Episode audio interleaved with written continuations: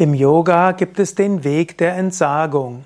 Als Entsagung bezeichnet man einfach Leben, erhaben Denken, auch der Verzicht auf persönliche Familie, sexuelle Beziehungen, eigenen Besitz.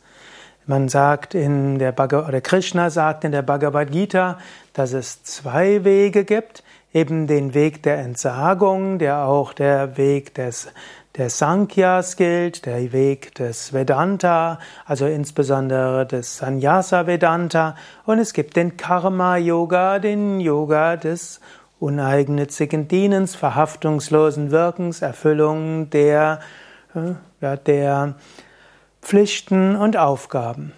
Der Weg der Entsagung ist ein Weg, den es in verschiedenen Kulturen gibt. Wir finden im Buddhismus das Mönchstum, wir finden im Christentum das Mönchstum, das Nonnentum und auch in Indien gibt es die Swamis, die Sanyasins, diejenigen, die auf persönlichen Besitz, auf Sexualität verzichten, persönliche Familie und so weiter.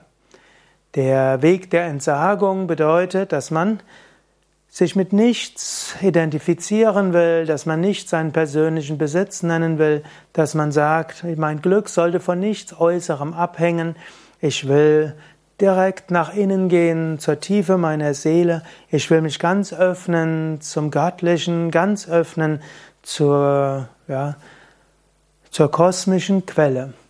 Der Weg der Entsagung ist das vollständige Abwenden von äußeren Zerstreuungen und dafür das vollständige Hinwenden zum Göttlichen.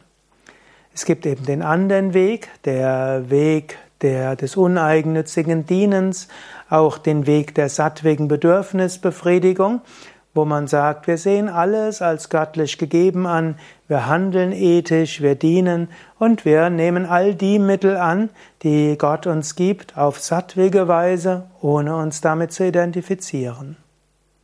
Mehr zum Weg der Entsagung findest du auf unseren Internetseiten wiki.yoga-vidya.de.